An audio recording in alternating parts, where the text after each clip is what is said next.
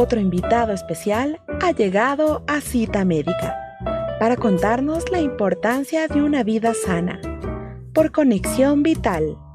Bienvenidos.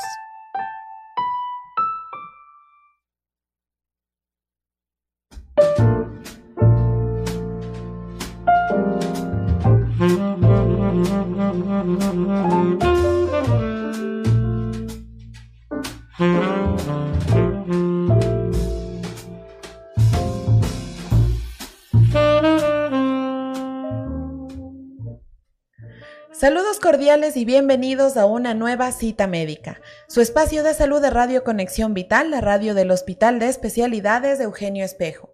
Qué gusto volver a acompañarlos en esta ocasión para tratar nuevos temas de salud de su interés.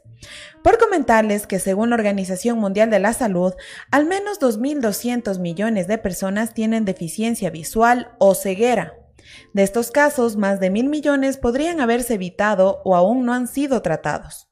Una de las principales causas de estos problemas es la formación de glaucomas. Precisamente el pasado 12 de marzo se conmemoró el Día Mundial del Glaucoma para concienciar a la población sobre la importancia de las revisiones oftalmológicas y del diagnóstico precoz de esta enfermedad, catalogada como la segunda causa de ceguera irreversible.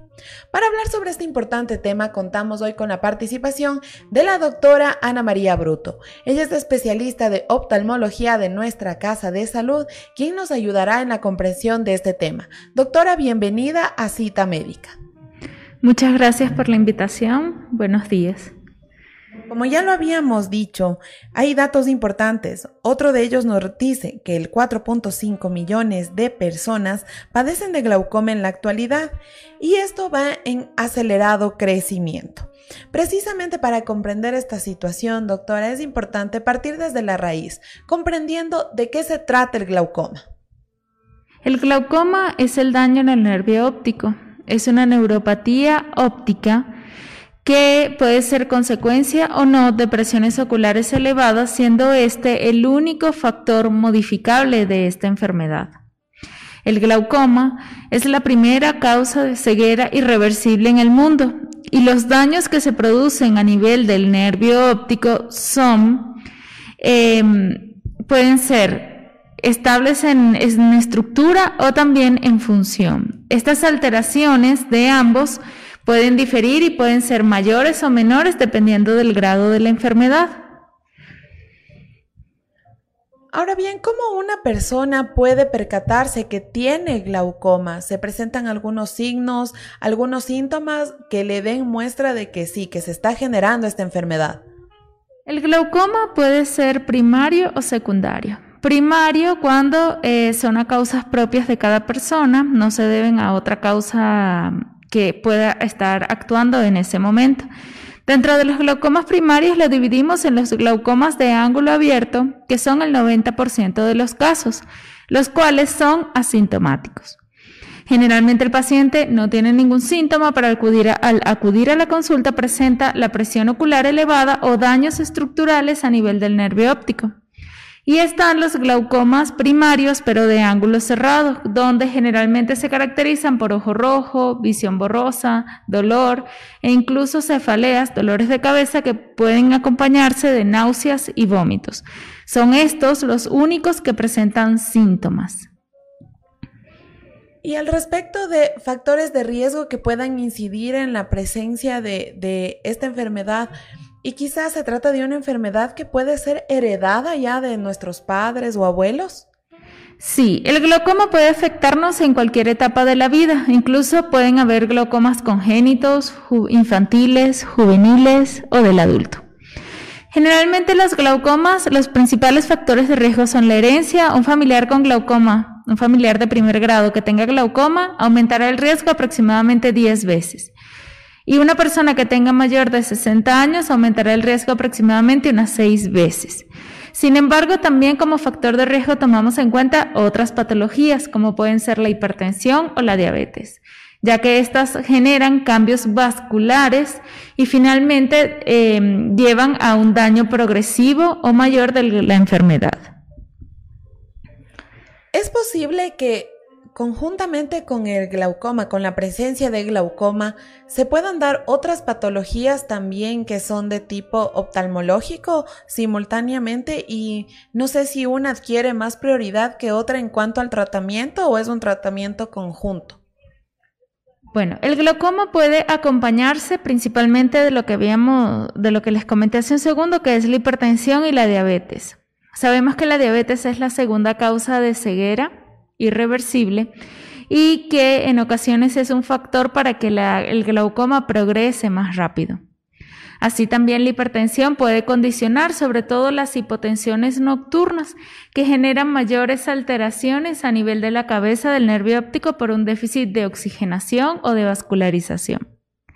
Sin embargo, pueden existir otras patologías intraoculares, además de las antes mencionadas, que puedan generar daños. Entre ellas está, por ejemplo, la catarata, que es la opacidad del lente natural que tenemos dentro del ojo y esta catarata, dependiendo de sus características, también puede aumentar la pérdida de visión o puede exacerbar el glaucoma. Eh, y también la retinopatía, la degeneración macular relacionada con la edad, también generan daños de visiones centrales, también son una causa de ceguera y finalmente estas con el glaucoma aumentan las probabilidades de que un paciente pueda perder la visión. Así que el control de ambas patologías a la vez es lo ideal. Importante la información que nos brinda la doctora Ana María Bruto. Queremos recordarles antes de continuar con este importante diálogo que nosotros estamos siendo transmitidos a través de Facebook en la cuenta arroba R Conexión Vital. Posterior al programa ustedes nos pueden escuchar también a través de la cuenta oficial de YouTube del Hospital de Especialidades Eugenio Espejo y también nuestro nuevo canal, podcast de Spotify, que nos encuentran como Radio Conexión Vital. Doctora, para continuar con este tema importante, ¿esta enfermedad es reversible? ¿Tiene alguna cura o estamos hablando de que tenemos un tratamiento para que ya no sea más progresiva la pérdida de la vista del paciente? Sí, el glaucoma como tal ya sabemos que es un daño estructural y ese daño del nervio óptico Recordando que el nervio óptico es el cable que, saca, que sale del cerebro y él lo que hace es recopilar información.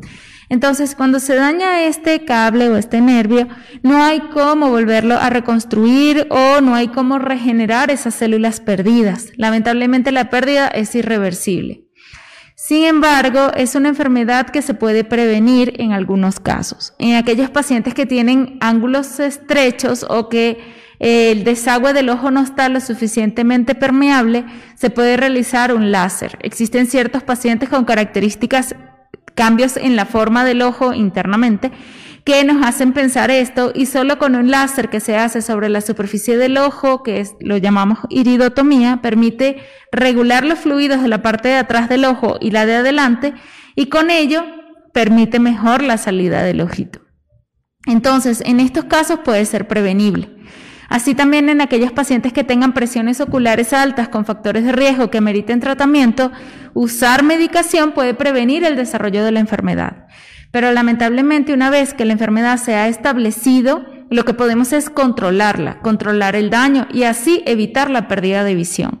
Sin embargo, no hay forma de restituir las células alteradas. De allí la importancia de una detección oportuna de esta enfermedad.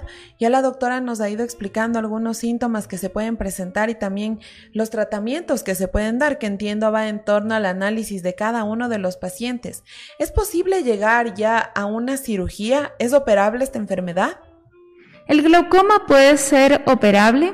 Las hipertensiones oculares también pueden ser operadas. Existen varios tipos de cirugías así como de tratamientos tópicos. Y entre las cirugías tenemos aquellas cirugías que son los láseres, que pueden ser un láser sobre la superficie de color o directamente sobre el desagüe y esto lo que va a aumentar es la salida del líquido del ojo.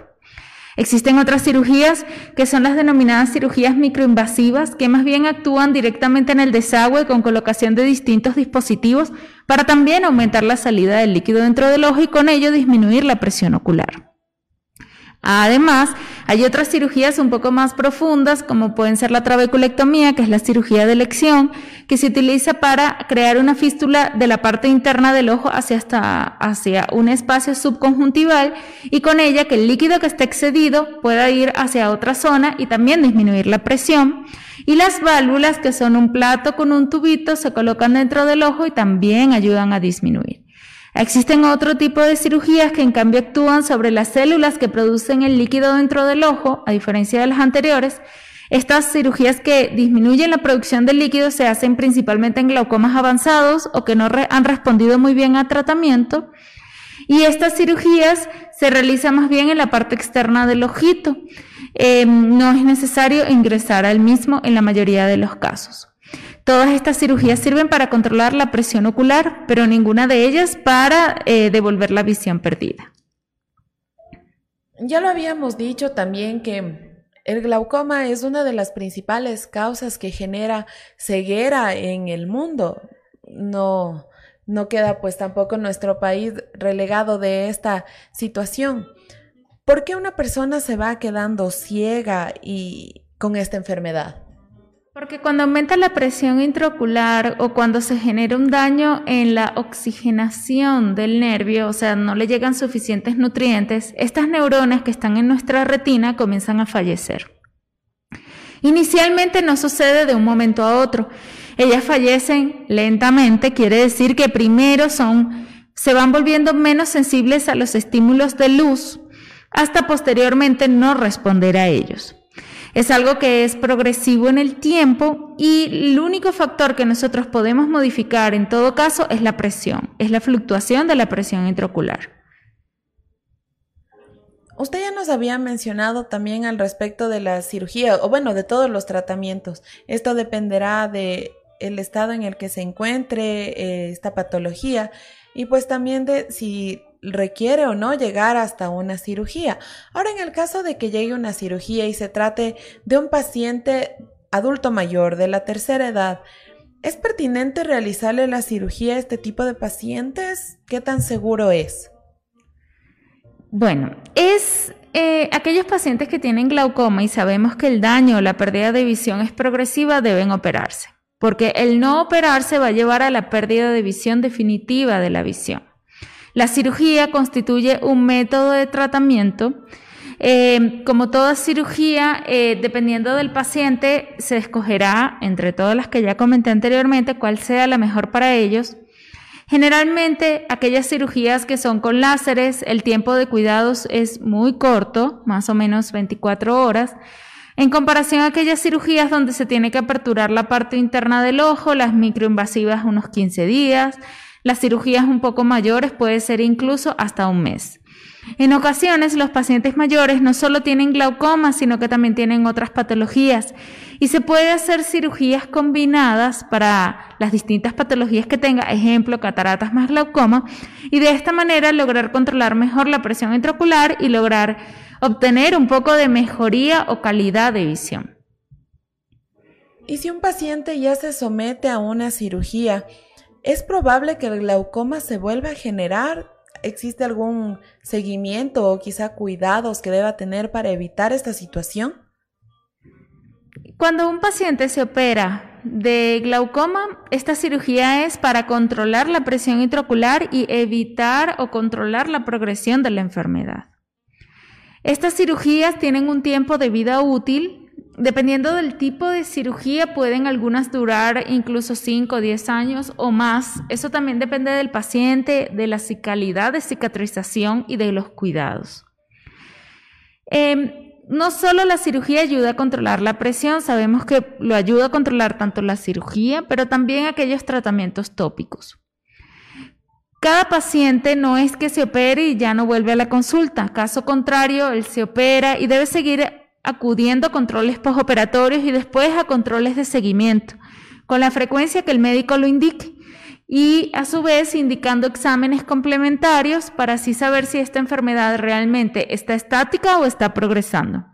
Dependiendo del caso, se pudiese sugerir modificar la medicación en gotas o caso contrario, realizar otro procedimiento quirúrgico u otro procedimiento para permeabilizar cirugías anteriores y hacerlas que funcionen de una mejor manera.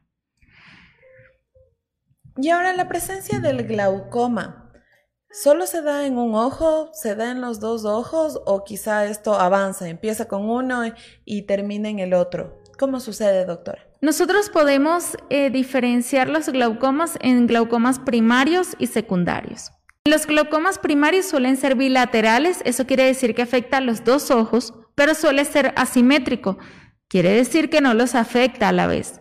Entonces, afectará primero un ojo, este irá avanzando más rápidamente y posteriormente afectará el otro que seguirá el primero.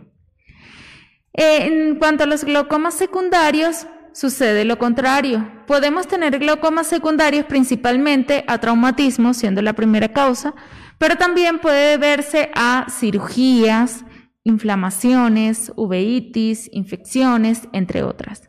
Si los glaucomas secundarios son unilaterales, solo afectan un ojito, el ojo que haya sido expuesto.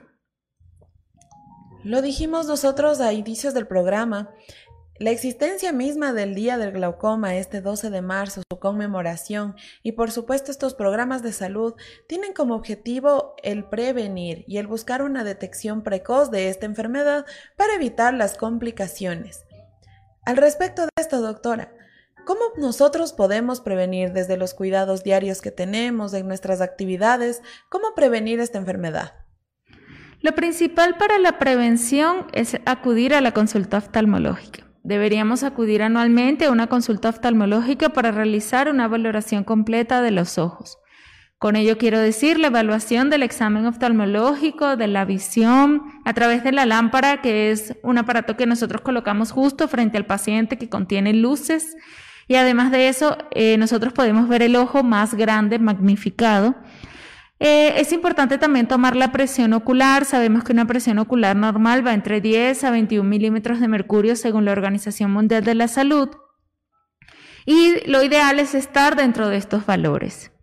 Así también, posterior a ello, está la dilatación de la pupila. Sabemos que la pupila es lo negrito que tenemos en el centro del ojo y la idea es colocar una gotita para hacer que ésta se vuelva más grande y nosotros poder evaluar las estructuras internas, porque es finalmente en la parte interna del ojo donde se encuentra el nervio óptico. Nosotros realizamos estos exámenes y podemos ver signos o cambios sugestivos del glaucoma y sería allí necesario realizar otras pruebas físicas o caso contrario otros exámenes complementarios para poder diagnosticar la enfermedad, o eh, saber en qué grado de patología está, estadificarla.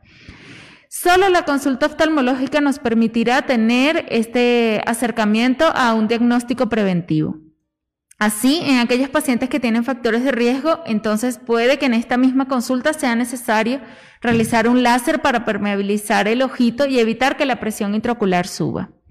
Nosotros también Sabemos que en aquellos pacientes que puedan tener presiones oculares elevadas y que tengan factores de riesgos importantes, colocar medicación antes de que surja un daño estructural a nivel del nervio nos ayudará lo suficiente como para prevenir esta enfermedad.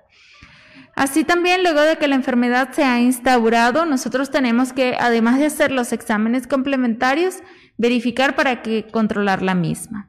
Es importante que un paciente que tenga ojo rojo o alguna alteración visual consulte directamente al oftalmólogo y evitemos eh, la automedicación de ciertos medicamentos. Hay medicamentos como la nafasolina que pueden generar constricciones de los vasos de los ojitos y con ellos aumentar la isquemia o en pacientes que tienen riesgos exacerbar el inicio de un glaucoma, precipitarlo. Y existen otros casos donde el paciente en cambio se colocan esteroides y estos esteroides pueden generar aumentos de presión ocular, que puede que por un corto periodo de tiempo no genere un daño mayor en el nervio, pero en ocasiones, en periodos largos de tiempo, generan daños estructurales en el desagüe del ojo y finalmente el aumento de la presión ocular con daños en el nervio. Y son estos generalmente pacientes que suelen ser jóvenes, que suelen tener enfermedades en estadios avanzados y perder la visión. Lo importante es valorarse en casa. Eh, siempre se le recomienda a los pacientes que puedan tener glaucoma u otras patologías oculares, tener una imagen, un cuadro um, en su casa, en un lugar en específico y tratar de ocluir cada uno de los ojos frente a este cuadro. Esto es una manera de en casa poder evaluar nuestro campo visual. Y si es que comenzaran a aparecer lesiones como puntitos oscuros, o que estos puntitos se unieran, o que ya no vemos una parte del cuadro, ya nosotros podemos pensar que algo no está bien. Y es entonces el momento, un signo de alarma para poder acudir al oftalmólogo. No debemos hacer estas valoraciones diariamente, pero sí por lo menos una vez al mes. Si ya es un paciente que tiene una patología avanzada, quizás una vez a la semana pudiese ser necesario para así poder eh, también dar seguridad al paciente de que está bien y ayudar a acudir tempranamente a una consulta oftalmológica. El único medicamento o colirio que nosotros autorizamos colocar automedicado serían las lágrimas. Las lágrimas sin ningún otro componente. Lágrimas Em, como componente único en un colirio. Y si es que tuviésemos ojo rojo, comezón o cualquier causa y no podemos acudir al oftalmólogo, aplicárnosla. Y si es que los síntomas finalmente no desaparecen en un plazo de un día, pues en definitiva habría que acudir al oftalmólogo. Los datos ya lo dicen, ¿no? El 90% de la ceguera que provoca el glaucoma podría evitarse mediante la detección temprana y el tratamiento adecuado. De allí todas las recomendaciones que nos ha brindado la doctora a lo largo de este programa al respecto de buscar la ayuda adecuada, guiada de un profesional, el seguimiento y la disciplina ya de ser el caso, porque una detección precoz puede marcar la diferencia en cuanto a la pérdida de ceguera o no. Doctora, queremos agradecer su participación en este programa Cita Médica. Importante el tema que hoy hemos tratado porque se trata de una patología de preocupación de la comunidad. Doctora, muchas gracias por la invitación. Y bueno, de esta manera vamos cerrando ya el programa, no sin antes enviar un saludo a las personas que han interactuado con nosotros y se han conectado a través de nuestra transmisión. Un saludo especial a Stalin Pino, María Pedraza, Andrés Francisco, Rafita Arcos, Ricardo Buri. También nos acompañó Daisy Guevara, José Guillermo Flores, Mónica Paucar, Betty Villasís, Patti Yaranga, Jenny Acosta, Gladys Valencia, Alexandra Zacoto y por supuesto un saludo especial a todos los profesionales que integran la unidad de oftalmología del Hospital de Especialidades de Eugenio Espejo, siempre prestos a la atención adecuada de todos nuestros pacientes y por supuesto a la participación dentro de nuestro programa de salud. Y de esta manera llegamos a la parte final de cita médica. Nos acompañó Michelle Lara en el control técnico y Jessica Pazmiño en la conducción. Nos vemos en una nueva oportunidad con un nuevo tema de salud. Un excelente día para todos.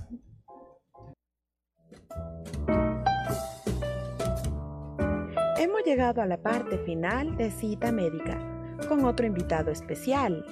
Te esperamos de lunes a viernes a las 10 de la mañana por Conexión Vital.